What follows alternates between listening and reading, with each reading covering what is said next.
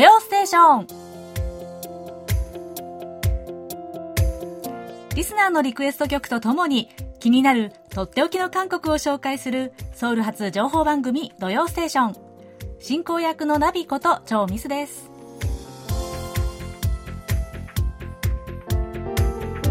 リスナーの皆さんこんにちは。あにゃせよいよいよ今年も残すところあと6日。ですね。今日土曜日を含めて。皆さんにとってはあっという間だったでしょうか？それとも長い1年の幕引きって感じですかね？私はなんだか年末という感じがまだ実感が湧かないようです。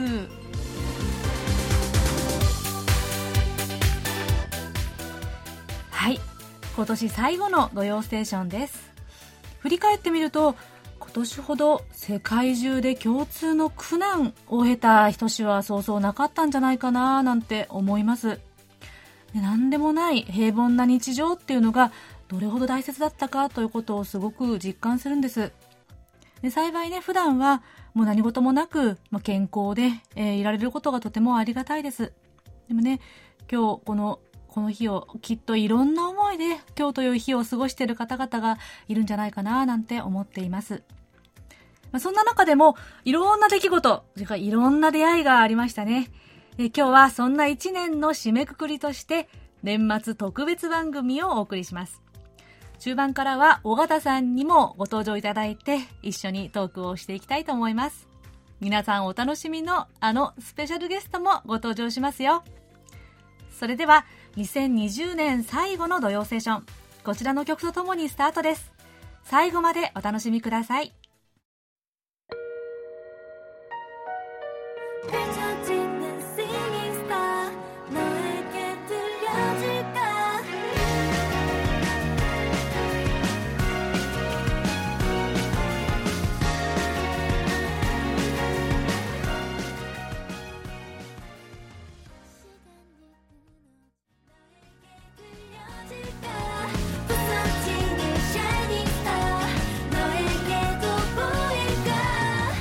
送りした曲は広岡敦さんからのリクエストでヨジャチング G フレンドが今年2月にリリースした曲「キョチャロクロスロード」でした。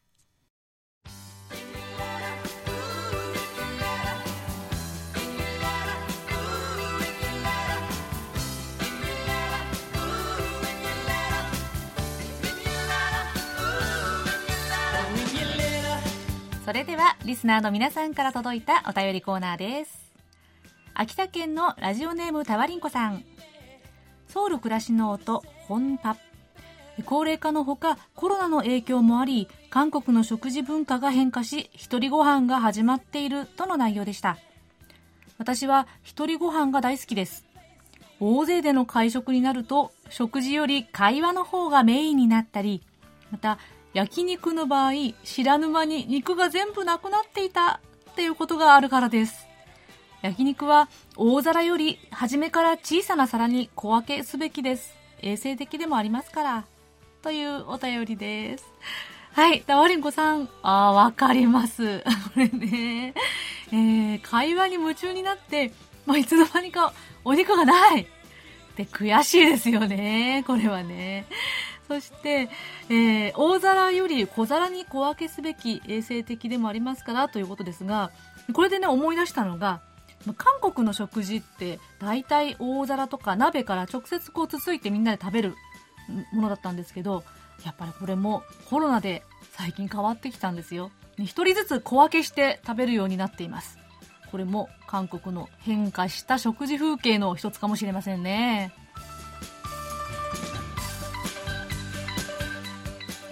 山口県の清水正史さん。いつも17時からの放送を聞くようにしていますが、安定して聞けるのは20時からの中波の放送です。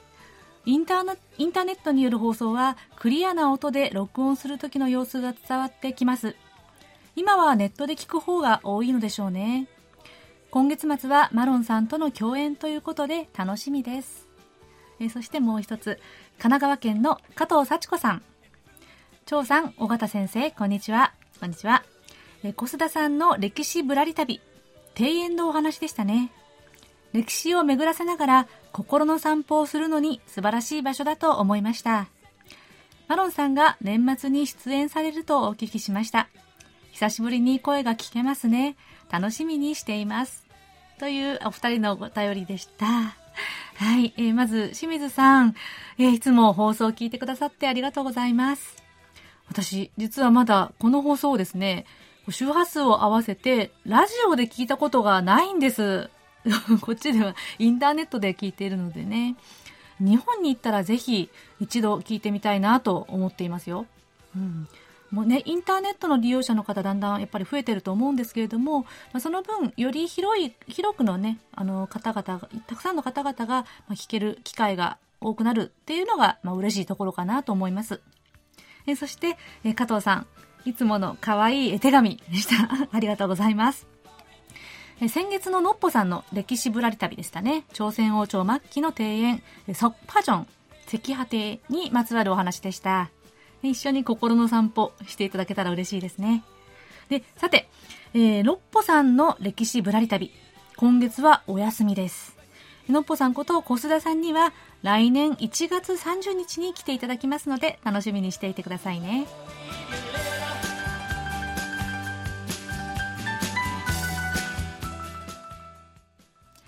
それでは、いよいよ土曜ステーションを今年8月まで担当されていた全パーソナリティのマロンさんこと浅田恵美さん。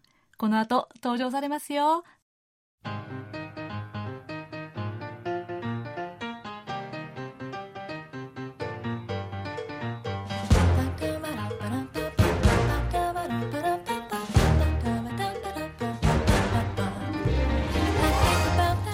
れでは皆さんお待たせしました。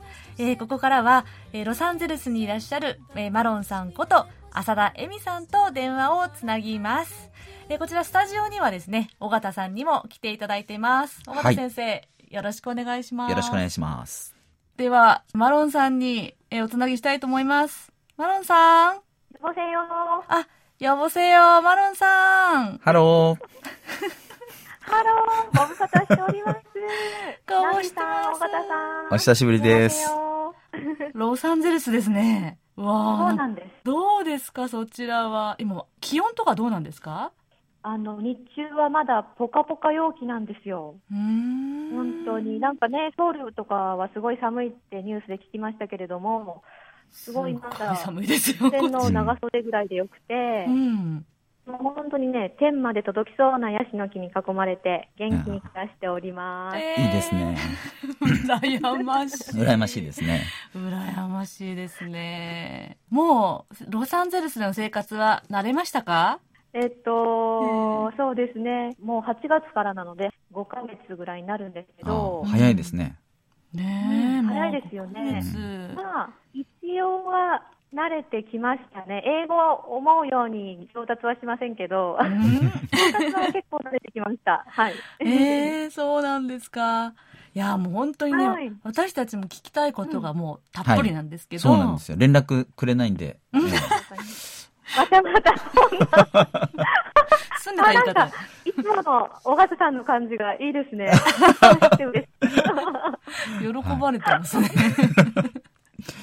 久しぶりですからね。はい、いやいや、マロンさん、実はあの、リスナーの皆さんから、たくさんの質問とメッセージが届いてるんですよ。もう待ちに待った。あ、本当ですえマロンさんとのね。皆さん本当にありがとうございます。はい、嬉しいです。ちょっと、ね、全部を一つ一つご紹介するのが難しいので、はい、結構こう、重なってる質問をまとめてね、迫ってみたいと思います、はい、ちょうどね私たちも聞きたかったことがほぼ網羅されているので質問を交えてマルンさんの最近の日々というのにですね、迫ってみたいと思います。なんか全部暴かれそうで怖いですけどね。暴きますよ。はい、まず、えー、マロンさんご自身の最近の生活についてですね、どんなことされてますか？っていうのが多かったです。お仕事とか、習い事学校、はい、まあ、そういうご質問、うん、えー、ご質問くださったのは矢倉哲也さん豊里隆さん及川和明さんなどがご質問をくださいました、まあ、毎日していることって言ったらオンラインで英語の授業を受けているんですよ。うん、アメリカにはですねこう各地にコミュニティカレッジっていうのがあるんですけど、うんうん、まあ、地域住民のために作られたこう2年生の大学で、そこに通うための英語クラスみたいなのがありまして、うんうん、それを今受けているんですね。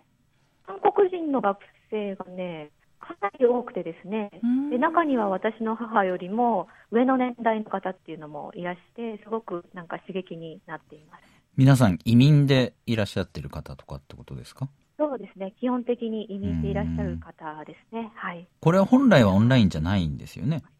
本来は、うん、あの学校にね通って直接学校に通って学校であの教室で授業を受けるんですけど、うん、やっぱりコロナの影響で、はい、なるほど、はい、じゃああれですか？結構じゃあ家にずっといてパソコン向かってなんていう日々なんですか、はいそうなんですよ、基本的にいろいろな活動をしたいなと思ってたんですけど、うん、やっぱりコロナの影響が思いのほか大きくて、ですね、うんうんうん、まあ、家にいることが多いんですが、うん、まあ、こちらに来て、まあ、車の運転を始めたんですね。今住んでるとこってありがたいところにとてもアクセスが良くて、うんうん、あのビバリーヒルズまで車で10分、ハリウッドとかコリアタウンまで15分。あとあのサンタモニカ。あのビ、ビーチで有名なサンタモニカまで車で30分みたいな感じで、はいはい、かなりね、ちょっと気軽に有名な観光地に行けるっていうのはかなり嬉しいなと思っていますね。うん、満喫してる感じですか？週末にそう、満喫していて私、はい、で週末はあの車でね、1、2時間くらいの小都市をね、うん、近くの都市をこう訪ねるっていうのが今の私の趣味になっていて、例えば、うん、あの戦前日本人、韓国人が暮らしていたエリアをちょっと訪ねたりとか、いろんな歴史的なちょっとミッション、伝道所みたいな、ね、中道院みたいなミッションを訪ねたりとか、うん、そういうふうにまさにですね、うん、小須田さんの歴史ぶらり旅ならぬ、マッの歴史ぶらり旅、インカリフォルニアみたいな感じで なんと。はい。そういうのをちょっとね、歴史的なところを訪ねるっていうのをね、ちょっと楽しんでみたりとか。うん、えー、なるほど。英語のことについてもね、皆さんやっぱり気になるということで質問が来てますね。ギク。はい。ギクギク。はい。英語の会話、慣れましたか、はいどの言語を、あ、どの言葉ですかね、うん、えー、一番よく使いますかということで、えー、上村好美さん、はい、後藤信弘さん、谷口正さん、えー、などからご質問いただいてます。はい。どうでしょう？はい。もうペラペラ。一番痛いところですけれどもね。まあ、なかなか上達していません。またまた。なかなかやっぱ人に会えないコロナの中で、そういう状況なんですかね。そうなんです。本当にね、それが、英語を使っているのは、まあ、英語の授業の時か、あとはレストランとかスーパーマーケットとかとかで、ちょっとね、ちらちらとね、こそこそっとね、聞いたり話すぐらいな感じで。で、まあ、あとは、周りはね、やっぱり韓国の方が多いので、多いんですよ。うん、うん、なので、こちらでもね、韓国語を一番よく使っているかなと思いますね。韓国語がますます上達して帰ってくるとか。そう、まあ、忘れなくていいかなというふうにね。あなるほどね。いやじゃあ帰ってこられる頃には、もう3カ国語ペラペラですね。うん、というプレッシャーをますます。二人なんかさっきからすごい見えない圧がかかってるんですけど。いえいえいえ。羨ましいなと思ってですね。そうなんですよ。はい。はい、でもね、やっぱり気になるコロナ状況っていうことですね。はい、うん、まあこちらでニュースでもよく聞こえてくるので、まあ、アメリカ、まあ、カリフォルニア州でのそちらのコロナの状況はどうですか、うん、日常日常はどんな感じですか？というご質問、えー、ラジオネームプリンさんなどなどからいただきました。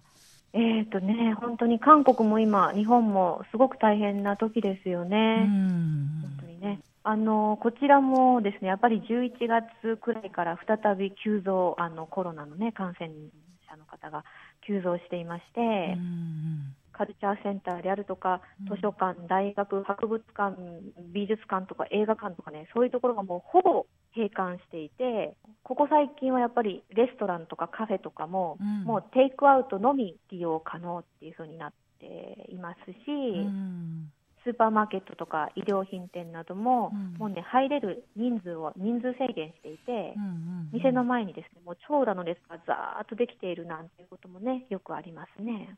そうなんですか。でも私、その反面ですね、うんうん、あのマスクしていないっていう人が一定数いるっていうことに私はすごく驚いていて、えー、あの韓国とかって、もうほぼ全員がマスクをして、今もう罰金ですからね。ねはい。そうそう、罰金。ね、うん、はい。ですよね、うん。うんうんそうそう、それニュースで見ました。こっちではね、なんか、文化がやっぱり違うんだなっていうのを感じるんですけど、うん、野外ではマスクしなくても大丈夫なんていう考えがあるのか、あの人の多い公園とかね、うん、屋外のショッピングモールに行っても、うん、結構ね、マスクをしてないっていう人がいらして。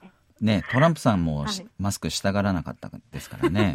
そうそうそうそう。そうなんですよ。うん、まあ、トランプさんといえば、うん、ええ、大統領選挙がありましたけれども、やっと、はいはい、やっと落ち着いた感じなんでしょうかね。選挙の時とか結構、えー、すごかったんじゃないのかなと。私の友人も、うん、えー、アメリカですごかったっていうのを言ってましたけれども、えー、そういうご質問も来てまして、うん、この度のアメリカ大統領選について、はい、選挙の雰囲気やマローンさんが感じたことはということで、うん、えー、相馬秀樹さん、大野隆さんなどからご質問いただいてますね。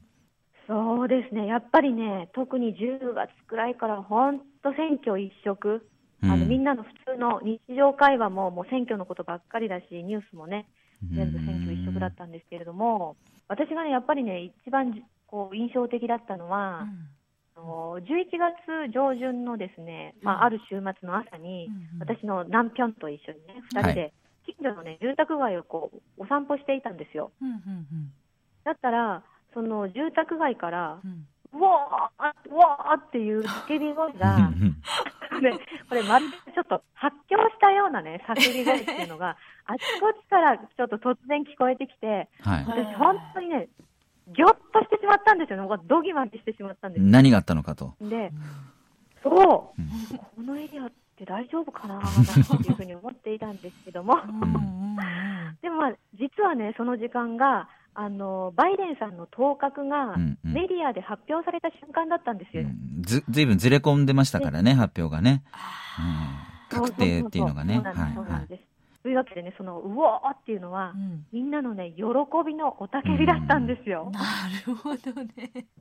まあ、で、まあ、カリフォルニアって、まあ、もともと民主党の支持者がね、多いっていうこともあるんですけれども、うん、うん、でも、これは私の住んでいる地域だけじゃなくて、他の地域でも起こっていた現象らしくて、うん、ちょっとこれは忘れられない思い出ですね。そうなんですね。やっぱりじゃあそう、歓喜の声があちこちで起こっていたわけですね。やっぱ支持が。うん、うん、ですね。貴重な時期に、でも、カリフォルニアでは、そうですね。うん貴重な時期にねそこにいたっていうのはすごいですよね羨ましいですね。うん、うん、そうですね直にこう体験できるっていうのは、すごくいい経験で、うんうん、結構皆さんその自分は誰々を支持しますよってトランプ支持しますよバイデンさん支持しますよっていうのを、うん、皆さん結構表明するんですよね、うん、まあ、著名人もそうですし、うん、一般の人も家の前にこう看板っていうかね支持する人のバイデンとかね、トランプとか書かれたプラカードをね、家の前にこう立てていたり、なんかシール貼ったりとか、車にもそういうね、ねそうそう、シール貼ったりとかもしてて、うんああ、こういうふうにアメリカの人はね、表明するんだというのもすごく面白かったなと思いますね。なるほど。ね。なんか生活から実感できた感じですね。はい。さてさて、ちょっと話はカラッと変わりますが、えー、生活ということでですね、これ結構興味がある方が多かったんですけども、はい、そちらで、お食事はどうですか？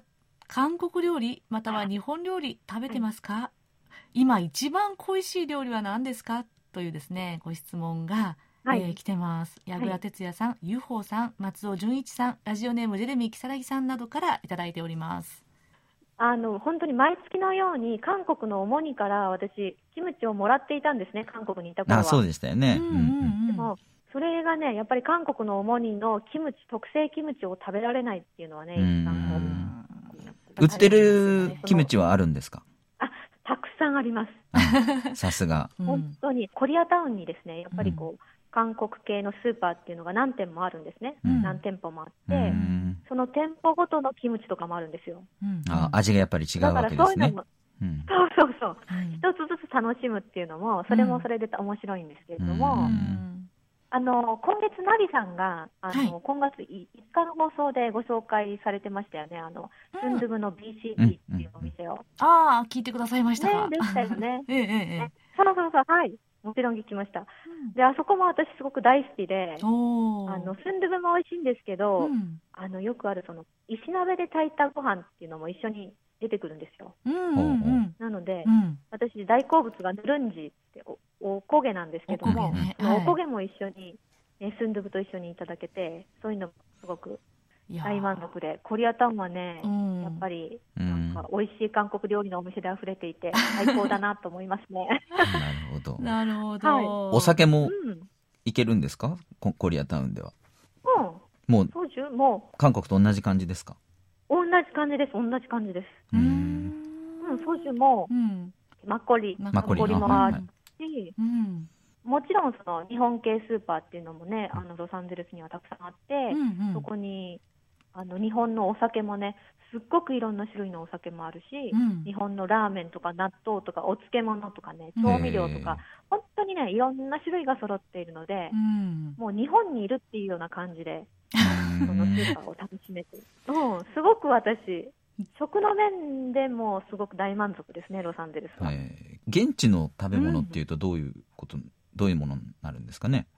うちの南分と私は、はい、毎週1回はハンバーガーを食べようっていうふうに言っていて、うん、現地の食べ物ということで。そうそうそう。あの、ハンバーガーの専門店がやっぱりね、すごくたくさんあるんですよ。大きいんですよね。そう。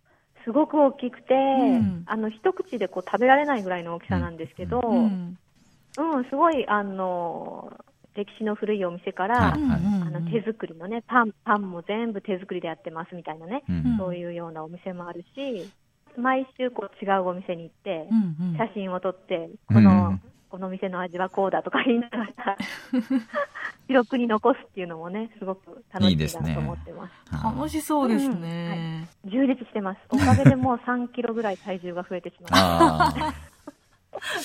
幸せな、はい、ね、あの、いいですね。はい。はい。ありがとうございます。はい。まあ、やっぱりそういった日本の文化も韓国の文化も現地の文化も体験しているということで、うんはい、えー、やっぱり文化に関するご質問来てるんですね。えー、日本、韓国、アメリカというカルチャーが交差する中で、カルチャーショックを受けたこと、うん、または困ったことなど、日本人として何か不愉快な思いをしたことなどありますか？ということで、えー、中川博さん、はい、木下博道さん、森本春樹さんから、えー、ご質問いただいてますね。そうですね、うん、あのやっぱりね、皆さんご存知の通り、もうロサンゼルスって多文化社会じゃないですか。うん、でなので、そのためにこう自分がね、こう変にちょっと萎縮しちゃったり、うん、なんかちょっと差別を感じたりなんていうことは、全くないですね、ロサンゼルスで。うん、よかった。うん。そうそう英語で戸惑ってても大丈夫な感じですか、英語で？戸惑ってても皆さん優しく話してくれますか、ああ、そういう意味か。あ、分かった。英語で。ああ、戸惑ってましたね、今ね。日本語がね。日本語で戸惑わないで。不思議なんですよ、こんなに日本語で話すの。そう。だからちょっとね、拙い英語で話しても、うんあの全然びっくりされないっていうか、ちょっと待ってくれるような感じがありますよね。うん、そういう人が多いわけですよね。うん、そうです、そうです。うん、なので、あの外国人としてはすごく住みやすいなっていうイメージ、あの感じをしてますね、フレンドリーな感じなんですね。すごくね、褒め上手なんですよ、こっちの方って。ね、よく言うじゃないですか、アメリカ人は褒め上手ってよく言いますけれども、スーパーマーケットとかでも、うん、ああ、ワオって君がこの買ったこの花とっても綺麗だねとか、このワインすごく美味しいよねとか、君が今履いてるスカートもうナイスだよみたいな感じで、すごいね、褒められるんですね。アメリカドラマみたいな会話が今。そうなんですよ。だからドラマだけじゃないんだな、みたいな。大げさじゃないんですね。現実とはそうなんだ、みたいな気がして。うんそう、だからでも、やっぱりね、褒められると嬉しいですし、うん、なので自分もね、そういうふうに、こう英語でね、どんどん人を、ね、相手のことを褒められるようになりたいなって思いながら、うん、頑張って、この言葉も勉強しています。ところで、あの、まあ、アメリカでもそうですし、はい、韓国ではね、今年、うん、韓流ブーム、もう K-POP の人気、例えば前々、筆頭が BTS ですけどね。うん。ねえ、暑いですね。ねえ。どうですか？かんあの、うんうん、アメリカでそういう感じますか？これ、森田健さんからのご質問です。そうですね。あの、やっぱり、ね、BTS 人気はすごいなと思いますよ。おやっぱり。なんか韓国から来たって言ったら、うん、おお、BTS とかって言われますね。ええー。韓国しか共通点ないですけどね。ああ、昔私が韓国に日本人だって言うと、ああ、サッカーの中田みたいに言われてた、そういうぐらいの 飛躍ですね。そうそう。う。ん、そう、本当にそんな感じで、うん。あの、まあ、実際にもそういうふうに言われるし、うん、あの、テレビのね、あの、情報番組とかでも、うん、BTS の音楽がね、普通に紹介されていたり、うんうんうん、あの、本屋さんでもね、レジの近くに BTS 関連のね、本がたくさん、書籍がたくさん置いてあったりして、やっぱりね、こっちでも BTS 人気すごいんだなっていうのを実感しますし、あとはね、あの、私の英語の先生も、もう韓国ドラマの大ファンで、それでも、韓国語を勉強し始めて、うん、今ではね、なんかこう、自己紹介できますよとか言って言って、頑張ってね、チョーヌーンとか言って、あのえあの韓国語で話してくれてますし、あの、ドラマでもね、うん、あの、君ですっていう、秘密の森っていうドラマが、はいね、大ヒットしましたよね。うん、日本でも人気人気みたいですけどね。はい。うん。そうですよね、なんか韓国社会とか検察の不正をこう暴いていくみたいなドラマでしたけども、そのドラマも大好きで何度も見てるのよとかって言っている英語の先生もいましたし、うん、うん、やっぱりこっちで韓国文化、うんうん、そういう俳優ってすごいなっていうふうに、本当に実感してますね。はい。うん、あなるほどですね。うん、はい。なんか浸透してるって感じですね。うん。もうね、はい、ね質問気になること尽きないんですけれども、えー、はい、次のご質問です。はい。はい、ネットで土曜ステーション聞いていますか、ええー、聞いていてでの、まあ、感想とかアドバイスをということみたいなんですけれども。アドバイスなんてない。及川和明さんと、ラジオネーム R05 さんからのご質問です。いや、もちろん、おあの、尾形さん、もちろん聞いてますよ、私。はい。ありがとうございます。本当にね、あの、ナビさんの落ち着いた優しい声のもうファンですし、いやいやいや。ね、それにやっぱり、うん、あの、尾形さんのね、声も、やっぱりね、聞かないと、一週間が終わりません。あなんかアメリカナイズされてますね。本当に、褒め上手に。褒め上手。はい、あ、本当に？ます。はい。いややっぱりね、もう皆さん届いてますよ。マロンさんにも、マロンさんもリスナーのお一人としてですね、もう参加し、はい、一緒にね、コミュニケーションに参加していただいてるんですね。はい、ラジオネーム、マロンつってね、お便りいただいてもいいかなと。あ、そうですよ。いや、そんなわけで、本当にね、あの、マロンさん、全然こう、長く離れていたっていう感じがしないんですけれどもね。はい、うん、変わらずに、元気なマロンさんのお声、聞けて嬉しいです。ですが、残念ながらこれが最後の、あの、私からのお願いになるんですけれども。あ、はいはい。えー、ね、もっともっといっぱい話したいことはあるんですが、うん、最後に、リスナーの皆さんにメッセージを一言お願いします。はい、そうですね、私、あの、アメリカに来て、なかなか思うようにいかないことも多かったり、一人焦っちゃうこともあるんですけれども、あのそんな時いつもリスナーの皆さんのお便りのね、あのお言葉とかエールが不意にこう思い浮かんできます。で、それで、えー、よし、やっぱり元気を出して頑張ろうっていうふうに思えています。あのー、ね、皆さんには感謝の気持ちでいっぱいです。えー、これからも一リスナーとして土曜ステーションを応援していきますので、皆さんとこれからもつながっていけたら嬉しいです。えー、どうか穏やかに、ね、和やかに良いお年をお迎えください。そして皆さん、聖平ポマーニーパルセよ。新年の服をたくさん受け取ってくださいね。ありがとうございました。はい。ありがとうございました。ありがとうございました。最後に、マロンさんに、えー、リクエスト曲あれば伺ってみたいと思います。リクエストをどうぞ。えー、っとですね、うん、私が最近こうドライブをしながら聴いている一曲をお届けしたいと思います。うん、えー、っと、ザ・カーペンターズで、 Home for the Holiday です。はい。というわけで、ロサンゼルスからマロンさんこと浅田恵美さんにご登場いただきました。ありがとうございました。ありがとうございました。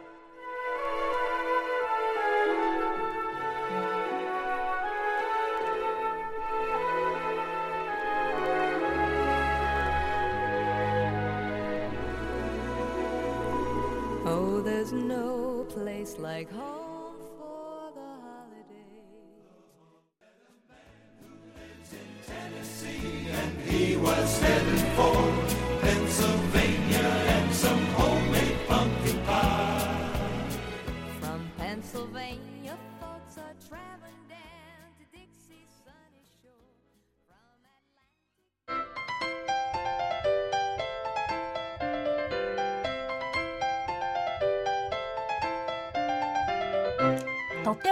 ノート今さら聞けない韓国入門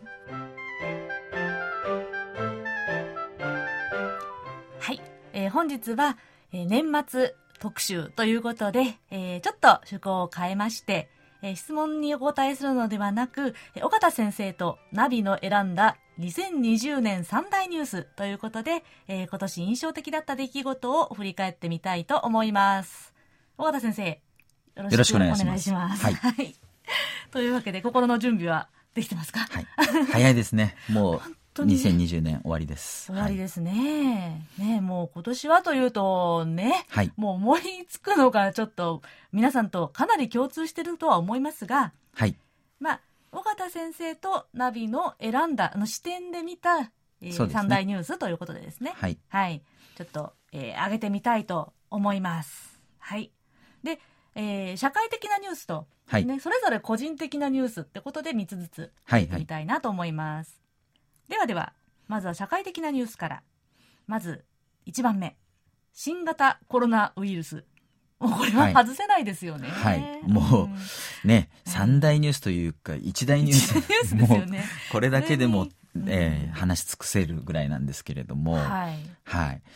えー、やっぱり2020年ね、うん、えー、新型コロナウイルスで始まり、うん、終わるという感じなんですけれども。言葉通りそうでしたね。はい。うん、えー、まあ、やっぱりこのコロナの影響でですね、生活がかなり大きく変わったなと。まあ、個人的にもそうですけれども、うん、あの社会的にね、うん、えー、オンラインでできることを、まあ、オンラインでやっていこうというふうに大きく変わって、えー、これは多分コロナの状況が変わっあの落ち着いても、うん、まあ、あの一定程度はですねあの続くんじゃないのかなと思われるようなこう社会的な構造というか、うん、えー、やり方の変化、えーまあ、特にコミュニケーションの仕方ですよね。はい、あの遠隔にいてもおいろいろこうコミュニケーションが取れることに気づいたところもありますし、うん、逆にそれで難しいなと感じるようなところもこう出てきたのかなと。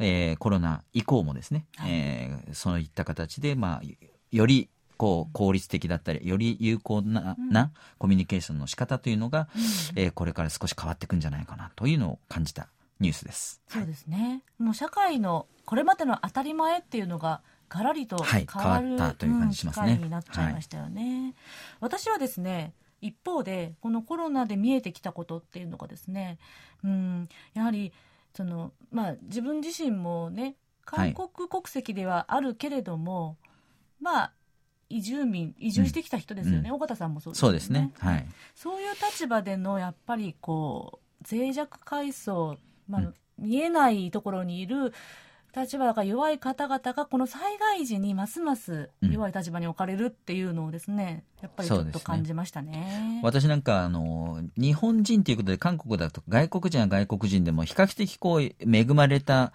まあ、扱いというか待遇をしてもらえることが多くかったので、うん、あんまりこうね、えー、外国から来て異国の地で辛いとかそういうことを感じることがなかったんですけれども、うん、まあちょっとコロナの時にですね、こう支援の対象から外国人が外されるとか、うん、えー、そういうことで、あ、自分もやっぱり移住民だったんだなと いうのをですね、うん、ちょっと、えー、実感する機会にもなりましたね。そうですね。はい、では、2番目。はい。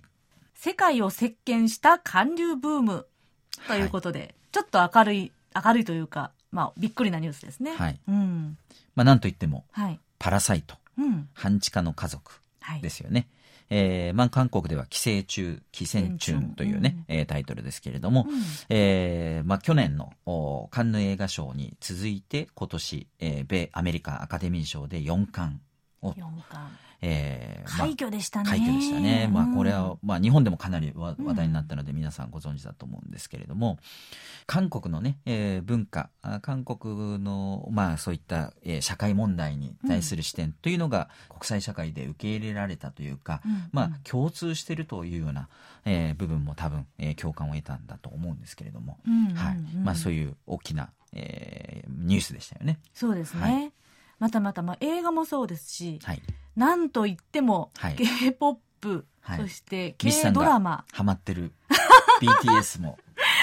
えー、そうなんですよ。大きな話題になりましたよね。これ本当個人的三大ニュースに入るんですけどね、はい、まさか私が BTS にハマるとは、あの、いわゆる韓国で一徳って言いますけどね、一徳っていうのはファンに、えー、参入することなんですけども、うんこんなに好きになっちゃうとは思わなかったんですけれども、まあでも BTS、ビルボードの、えー、シングルチャートで HOT101 位。